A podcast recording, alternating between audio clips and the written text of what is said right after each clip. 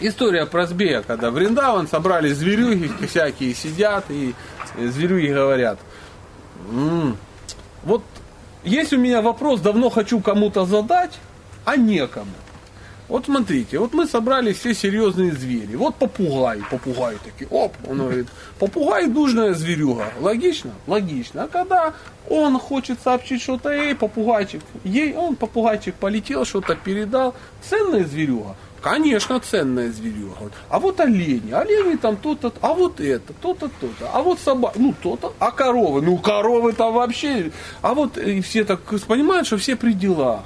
Кто-то говорит, я давно ну, терзают смутные сомнения, вот эта гадина что тут делает?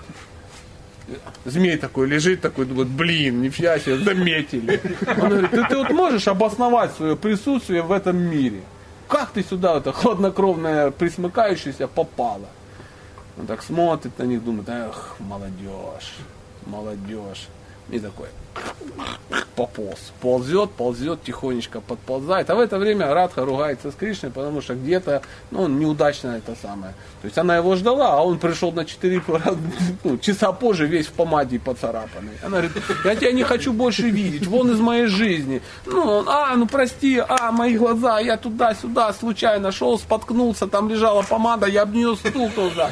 А тут сверху коршун на спину, давай меня царапай, давай. Ну, что-то ей пытается рассказать, она как бы не верит. И тут змей такой, она такая, «А!» вот, о, гад, иди сюда, ты идет, идет, змей, «Шш, пополз, тихо, тихо, солнышко, все нормально.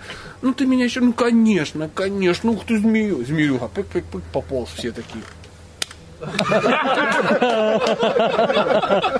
Извини, брат, не признали. Ну, тут все как бы, ну ты молодец. Он говорит, тем и живу. Тем и живу. История про.